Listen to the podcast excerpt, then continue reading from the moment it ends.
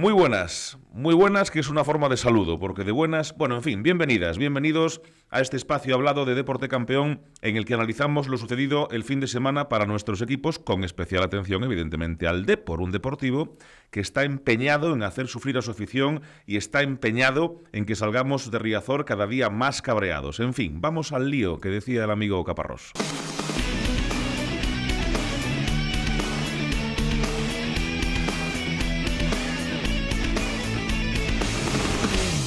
Las excusas del principio de temporada han dado paso al reconocimiento claro del entrenador y jugadores de que no son capaces de sacar esto adelante. Me refiero al partido ante el Sestao, pero bueno, eh, eh, se puede generalizar. Porque el choque contra el Sestao es un partido que hemos visto ya varias veces esta temporada en Riazor.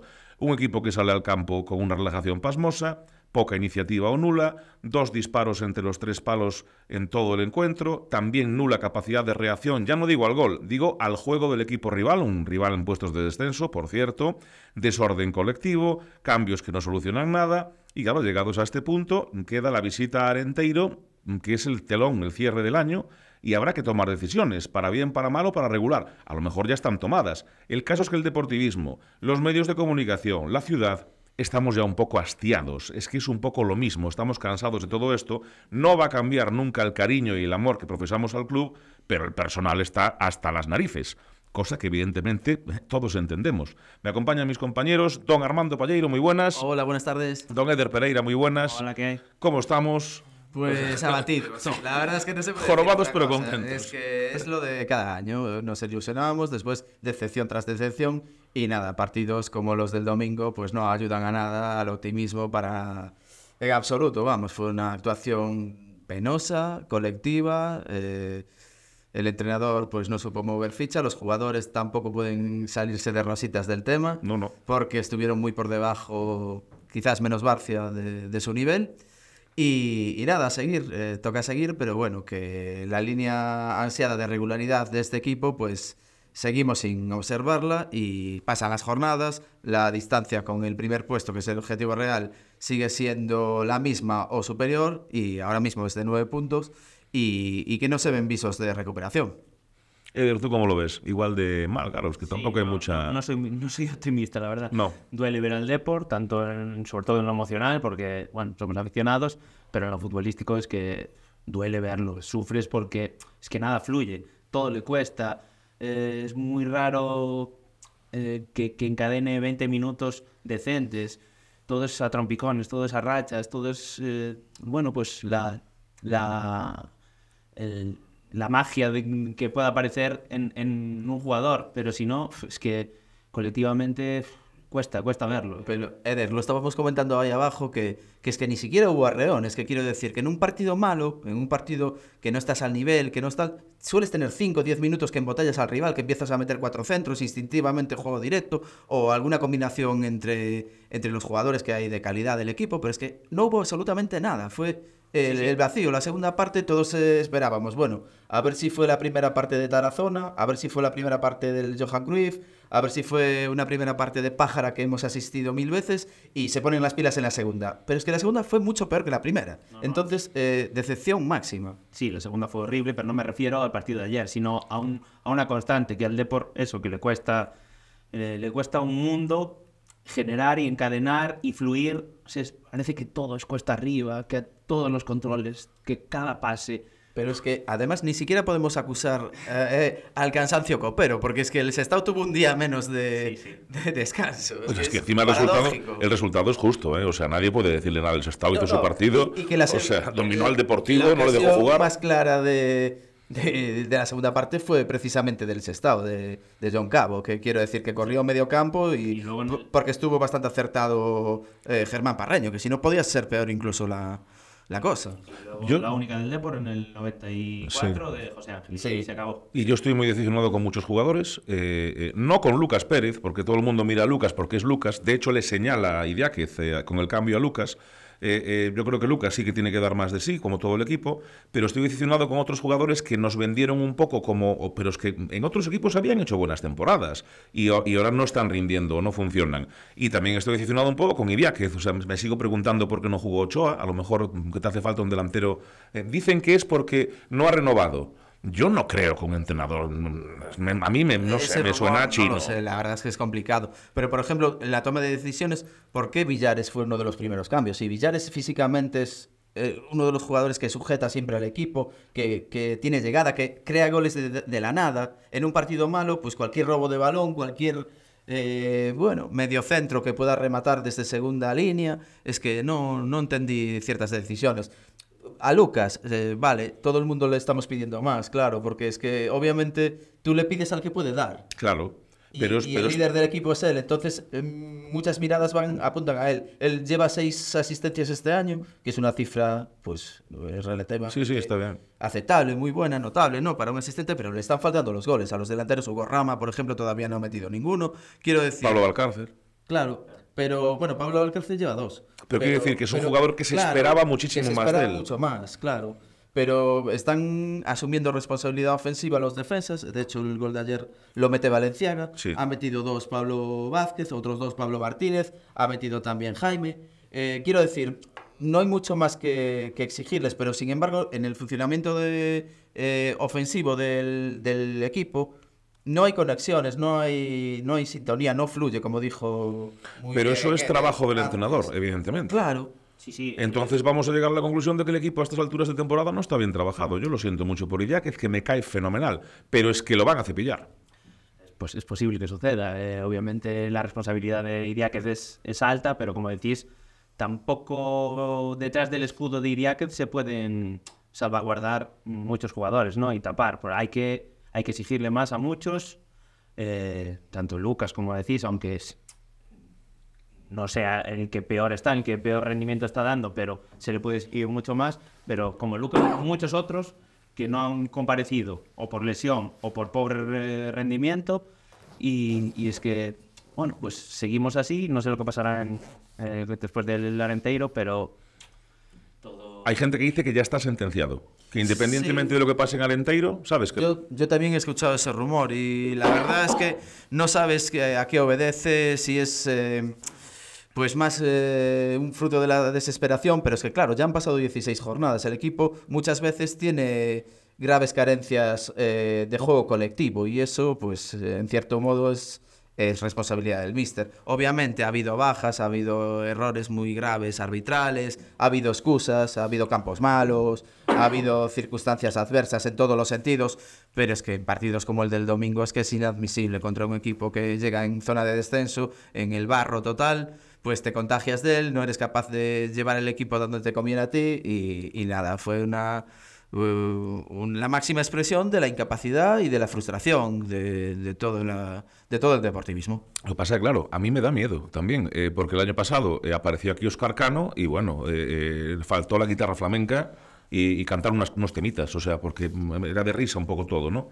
Entonces, claro, ¿qué entrenador, qué perfil de entrenador vas a traer ahora? Claro, es que viendo... Porque Paco Gémez no te va a venir. viendo el pasado reciente, hubo muchos entrenadores que no han sido capaces de mejorar lo, lo que han cogido. En- entonces, pues no sabes si, si es mejor pues eh, intentar la, la revolución, una metamorfosis, o, o simplemente conservar al que tienes y confiar en que la segunda vuelta sea otro equipo. Y cargarte a cuatro jugadores en el mercado de invierno. Sí, eso, eso parece la opción más, más fácil y que, que podría dar sus frutos, pero el que se vayan todos y que vengan, bueno, pues entrenador nuevo, varios jugadores, lo hemos intentado muchas veces con pocos resultados positivos durante los últimos 10 No, años. porque- Entonces nunca sabes cuál va a ser la... Porque aparte que fichas, que fichas en enero, jugadores que no han tenido minutos en otros equipos, con lo cual requiere mes y medio, dos meses de adaptación, con lo cual el riesgo de lesión es importante, con lo cual eh, otros jugadores se ven eh, relegados a un segundo plano de los que había y puedes crear un cisma en el vestuario. A ver, es complicado, es complicado, no es, no es tan sencillo.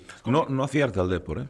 No, y además, sobre todo en el, en el mercado de invierno, como dice Armando, Sí, es complicado traer.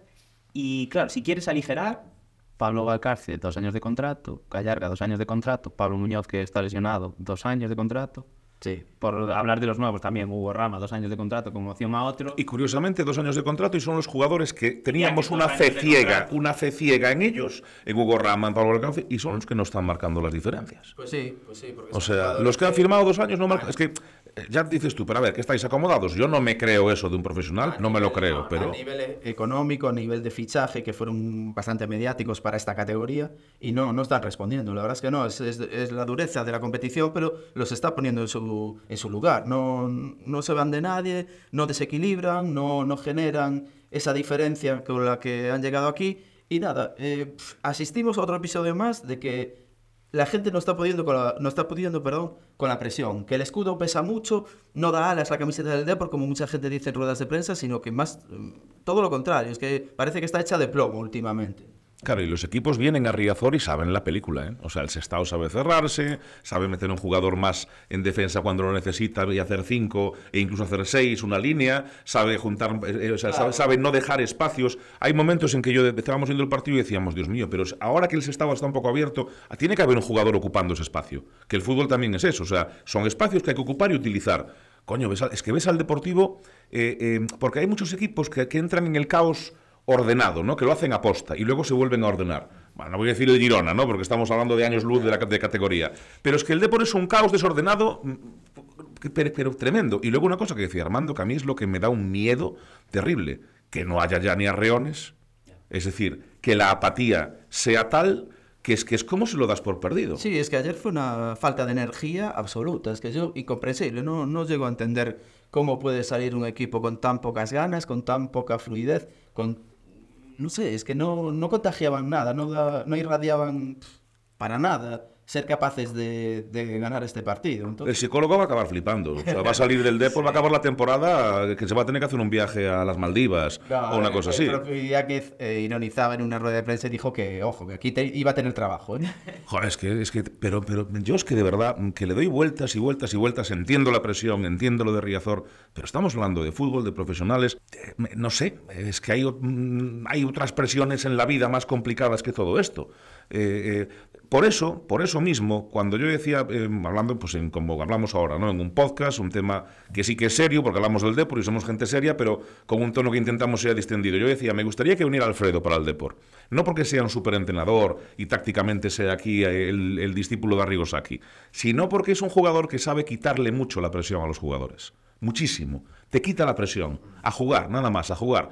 Y claro, eh, eh, que no quiero decir que meta presión a los jugadores, no, pero es otro perfil. Es, eh, eh, por ejemplo, el cambio de Lucas es como diciendo, lo señalo, o acabar con tres jugadores o cuatro de la cantera en Riazor, a mí me parece más un brindis al sol, sobre todo pues porque utilizas a Mella por la banda derecha, cuando Mella en la cantera, desde siempre, que de hecho la cantera se le pedía un poco que Mella jugase por más zonas del, del campo y al final Mella siempre por la izquierda, siempre por la izquierda y es una pena porque eh, eh, no, es- no hay esa polivalencia, pero claro, no puedes meter a Mella y a Jeremai salvo que juegue de falso lateral, que al final no es su posición, no está cerca del área, ayer No, no, es que de el- repente desplazas a Mella atrás, es que, es que el desorden absoluto, no, no hubo sincronización de movimientos en ningún tipo, los laterales en ningún momento se entendieron con los interiores, no hubo paredes, no hubo nada, no hubo ningún atisbo de, de juego directo también peligroso, de cargar el área con gente y venga a empujar, eh, porque se vieron incapaces, fue una frustración total.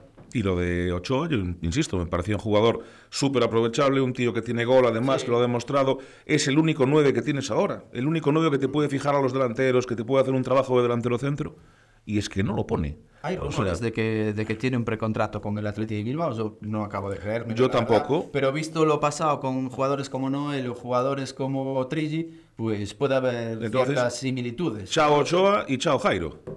Sí, pues, También hablan de Jairo en ese eh, sentido. A ver, el trabajo de Martín Sipur fue ejemplar. Fue un chaval que siempre que los minutos que tuvo se vació por el equipo y yo creo que no se ha, eh, que no se ha acomodado. Viéndolo entrenar en el día de en, en Abegondo, está en plenitud de condiciones y está trabajando como siempre, pero algo raro tiene que haber, claro. Ojo, que es que además los jugadores del Fabril, eh, eh, es evidente que es el momento de que den el salto, primero porque el Deportivo está en primera federación y el Fabril en segunda federación. O sea, si no se da el salto ahora, ya sé que es de perogrullo, pero no se va a dar, a dar nunca. Pero es que siempre le meten una marcha más al equipo. O sea, eso denota que el equipo no está bien. O sea, porque le meten una marcha más física incluso.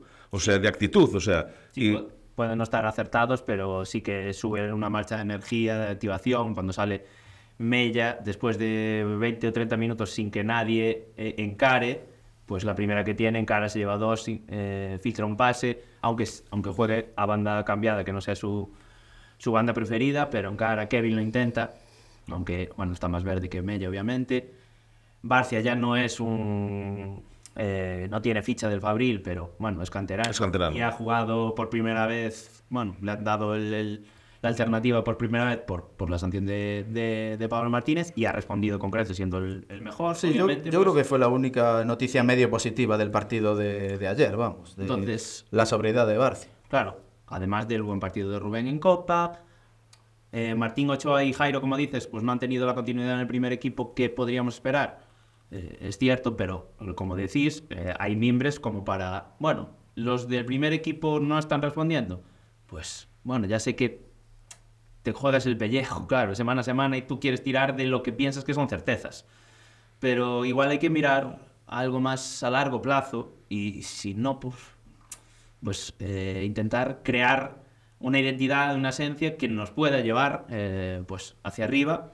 Si no es esta temporada, pues siguiente. Es que- es que fíjate ya que cuatro, ¿eh? estamos es que, en es que hasta cuándo- esto ya. Es que había mucha gente ayer en redes sociales y eso cuestionándose cuántos años más tendrán que pasar para, para poder salir del pozo. Y es que ya va el cuarto. Y un, un equipo como este es que no puede estar cuatro años, ya no puede estar ni, ni dos ni tres. Siempre que bajó a la tercera categoría del fútbol nacional, subió inmediatamente como un resorte. Aparte subió con, con muchos puntos de ventaja. Sí. Y, y- y- y es que Yo cuando- eh, es inconcebible. Obviamente, eh, también está el tópico de que el fútbol se ha igualado, que todos los equipos entrenan muy bien, que cada vez el fútbol es más profesional y igual no encuentras peritas en dulce como hacía 30 años o 40 años, pero es que, Dios mío, es que hay que ser conscientes de- de- del, del potencial que hay aquí y, y hay que ser exigentes, porque yo entiendo que uno de los grandes déficits de... De, de estos últimos años ha sido, pues eso, 25.000, 26.000, 28.000 socios, como hay en la actualidad.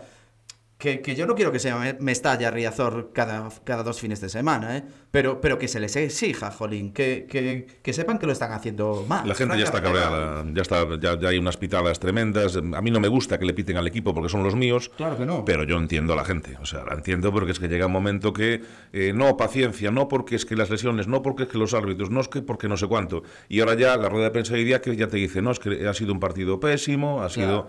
Entonces dices tú, Checo, pues si no lo levantas tú esto, El propio Pablo Vázquez, después del partido, soltó una frase bastante esclarecedora diciendo que entiendo que la gente se esté pensando en no venir a Riazor. Eso yo creo que Madre mía. la gente no creo que, o sea, los aficionados del Deport no creo que dejen de, de ir en masa, pero es una frase que Ya.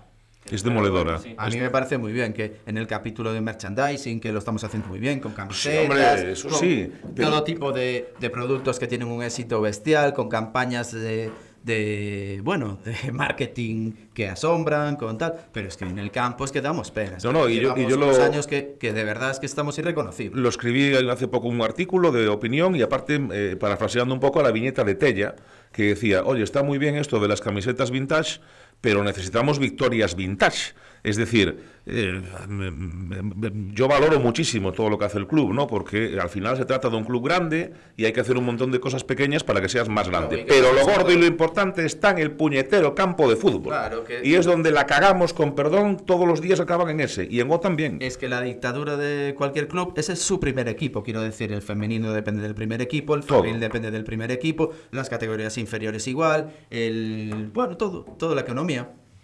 Señor Zavalla, muy buenas, bienvenido. ¿Qué tal? Buenas tardes. El Liceo también depende en parte del primer equipo.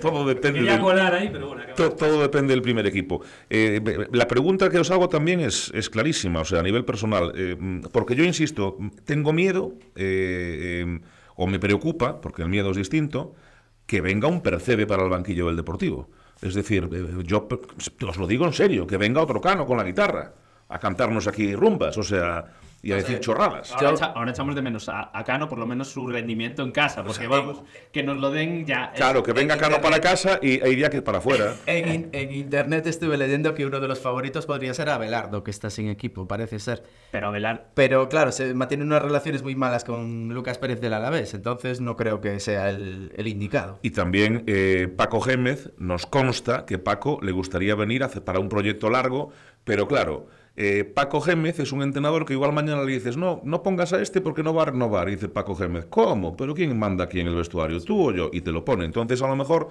no es un perfil de entrenador que sea más tranquilo, entre comillas, ¿no? O sea, que a mí- Estabilidad, claro. Claro, a que a mí me encantaría Paco Gémez, ¿no? O sea, yo, o sea, yo sí que es cierto que yo me iría por un perfil de la Alberto, casa. Es que ahora mismo, ¿qué necesitamos? ¿Estabilidad o una revolución? Una revolución. Claro, es que entonces por eso no, igual no sería desacertado del todo la contratación de Paco. Yo, obviamente, eh, para la dirección deportiva, para consejo de administración, Paco no, no tiene pelos en la lengua. Él diría lo que pensase en cada momento. Igual había ruedas de prensa que no eran muy cómodas para los de arriba, pero, pero sinceramente, capaz de, de, de agitar el avispero, es que hay que buscar a alguien.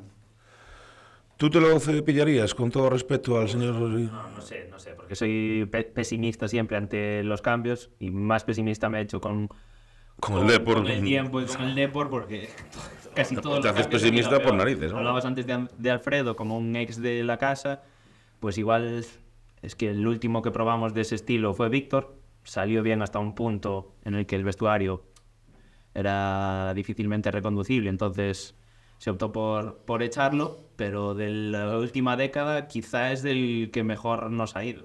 Sí, Víctor. Y Oscar Gil Sanz, A mí me vale. ¿Qué quieres? ¿Me vale? Pues a mí me parece que estás haciendo un trabajo formidable. No sé por qué no podría tener la oportunidad en el primer equipo. ¿Por qué no? Podría tener, pero también tenemos antecedentes en ese sentido. Cristóbal Parral lo está reventando con el Racing. Sí. En su día se le dio la alternativa, quizá demasiado pronto, y nos lo cepillamos también demasiado pronto. Entonces, A un pedazo entrenador, entrenador sí. bueno para el Deportivo y un entrenador muy bueno para el Fabril. Sí, sí, sí. De hecho, iba el Fabril, con el Fabril de Duospósito era, e iba volando en esa, esa temporada con Parralo. Se le da la alternativa en el primer equipo, a las ocho jornadas se lo cargan del primer equipo y adiós Parralo. Nos quedamos sin Parralo, nos quedamos sin Duospósito también después. O sea, Todas claro, las soluciones que pienses ya tienen un precedente en el Deport que salió mal. pero claro, no puedes vivir de precedentes No, sí, y de tal, porque entonces ya, bueno. ¿Tú- Mentiras, estamos. tú qué harías? Yo metía a Oscar Gil Sanz ahora mismo. ¿sí? Sí, sí. La toma de decisiones es complicadísima porque nunca sabes lo que va a ser mejor. Siempre puede llegar un tercero, además, que creo que, bueno, lo sabréis vosotros mejor que en Sí, las Dorf. últimas temporadas. La, la opción es Sidor. Sí, bueno, lo de. Sidor. Yo creo que se habla mucho de lo de la cantera, de tirar de la cantera. Y hombre, si pones a Oscar Gil es un paso clarísimo en esa dirección, ¿no? Un tío que los conoce, eh, que ha trabajado con ellos y que tiene que apostar por ellos. No como uno cualquiera que viene de fuera y que siempre le cuesta más meter a los chavales. O sea, un poco hablar por hablar. en Y, no, no, y, bueno. y la cantera tiene que ser el baluarte de este club. Es decir, eh, ahora son 20, 20 años de Abegondo, 24 años de Abegondo. 20, perdón. perdón. Bueno, es que eso. decías fichas. 2003 eh, fue cuando son- son 20 años. Claro, la gente, todos pensamos, al segundo año de Abegondo ya tenemos 8. No, hay que esperar, hay que esperar años además, desde que se crea una ciudad deportiva y se empieza a funcionar con la cantera así. Ahora ya hay mimbres, ya hay jugadores de primer nivel, ya hay calidad. Es decir, una apuesta como la que dice Pablo, pues también podría ser acertada, ¿no? Pero también me apunta lo que dice Herder. Ya hemos probado de todo y nos ha salido todo como el orto, que se dice por Argentina. Bueno, en Argentina también están bien. Que venga Scaloni, desde Argentina. que venga Scaloni. Si viniera Scaloni, ¿lo comprabais? Sí, sí. Oh, que venga, no sé, su, el tercer entrenador de. De que, venga- y que asesor, que venga Scaloni, sí. y que sea asesor externo Scaloni. Y que vale. venga Mauro también. Cuidado con los asesores externos que los carga, los carga el diablo. ¿eh? Hay, uno, hay uno ahí en, Vigo que le tiene mucho cariño. Sí, cuidadito, ¿eh? Cuidadito con el tema de asesores externos en el fútbol que... Y por aquí también hubo alguno, algún asesor externo que tampoco acertó mucho. Bueno, ¿y cómo ha ido la- el fin de semana el Depor? Ya veis cómo ha ido, ya no hay mucho que ir, solamente tenemos la- el revólver cargado para seguir jugando la ruleta rusa en el próximo... Ahora, bueno, y espérate que no vayamos a Arenteiro y nos mojen la oreja el Arenteiro. Sí. Que eso ya puede ser... Ah, que- Es allí, ¿eh? Es Piñedo. ¿eh? Sí, y en Espiñedo ganar cuesta, que es un campo de estos que... Que han fijado las entradas a 30 euros, además. Hay que sachar. Para la afición del Depor. sí, Buah, sí. O sea, no sé, yo, yo creo que, eh, que si, si el Deportivo pierde con el Arenteiro, eh, iría que se va a la calle. Sí, hombre. Lo turrón- chimpan turrón seguro. Donosti. Y creo que si el Deportivo no tiene una buena imagen con el Arenteiro, pues posiblemente también. Aparte es el momento ahora, ¿eh? O sea, estamos, es el parón de Navidades. Es descansar y empezar Sí, todo nuevo. Tienes más tiempo para prepararte para la segunda Entonces, eh, en fin, eh, no me gustaría nada estar en el pellejo de Fernando Soriano. Lo dicho, ¿cómo fue el fin de semana de Polideportivo? El Liceo, que tuvo una semana mm, fantástica porque hubo de todo en Voltregay, por lo menos había que ganar y se ganó, ¿no? Sí, yo traigo buenas noticias. Han ganado el Liceo, el Leima, el OAR, el Zaraeta, el CRAT. Entonces es un casi pleno, ¿no? Quitando al Depor y algún otro equipo, pues, de la ciudad, de la metropolitana. ha estado bastante bien el fin de semana. Eh, empezando por el Liceo, eh, victoria importantísima en casa contra el Alcoy, 2-1, sufriendo porque hubo un penalti ahí cerca del final. No acaba el Liceo de encontrar el camino del gol, está sufriendo muchísimo, pero lo importante era ganar. Y ahora se mete cuarto con 18 puntos, los mismos que el Reus y el Carafel, pero con el colaboraje general, que es lo que cuenta para la Copa del Rey, que es lo importante, eh, por encima, ¿no? Entonces ahora tiene que ir a Noya el 7 de enero, que es un partido que el Noya ya está clasificado para la Copa. El Liceo no. El Liceo es uno de los siete equipos que se juegan cuatro plazas para la Copa en la última jornada que, que pasa ese corte. ¿no? Entonces el Liceo tiene que ganar. Si gana, está clasificado. Sí. Si empata, prácticamente. Y aún perdiendo, porque hay mucho duelo directo de rivales que tiene por debajo, podría pasar si empatan Voltrega y Lleida, pierde el Reus y, aunque no se den a los anteriores, tampoco ganen el Igualada o el Alcoy. Es un lío. Es un lío, sí. Mejor ganar y de cábalas dejarnos que de- saldrá hoy en el periódico y a ver, bueno, ¿qué os parece? Porque está la cosa complicada. Eh, hay que decir, para bien del Liceo, que se ha sacado ese partido justo cuatro días antes o cinco de recibir al Barcelos en el segundo partido de Champions, pero que es el primero en, en Riazor. Y después de perder en el Palau Blaugrana contra el Barça, es muy importante, aunque sea puntuar. Porque si pierdes los dos primeros, luego ya te abocas a, Sí. ganarlo todo. Una fase de grupos muy complicada, volver el Barça aquí, vas a tener que ir a Barcelos. Partido grande, porque el Barcelos es el, el decano del hockey portugués. Y tiene un equipo- plantillón, además. Un plantillón que ya le gustaría al liceo poder pescar ahí, cuando ahora los que pescan son ellos, ¿no? Cada año aquí. Entonces, bueno, eso, animo a la gente a ver, ver la Champions, ya que en, en fútbol no tenemos esa suerte, ¿no? Por lo menos disfrutarla en, en el hockey. Bueno, pues eh, el fin de semana nos lo han hecho bueno nuestros equipos de la agenda polideportiva. Enhorabuena a todos, están haciendo un arranque de temporada fenomenal y veremos lo que decimos el lunes que viene.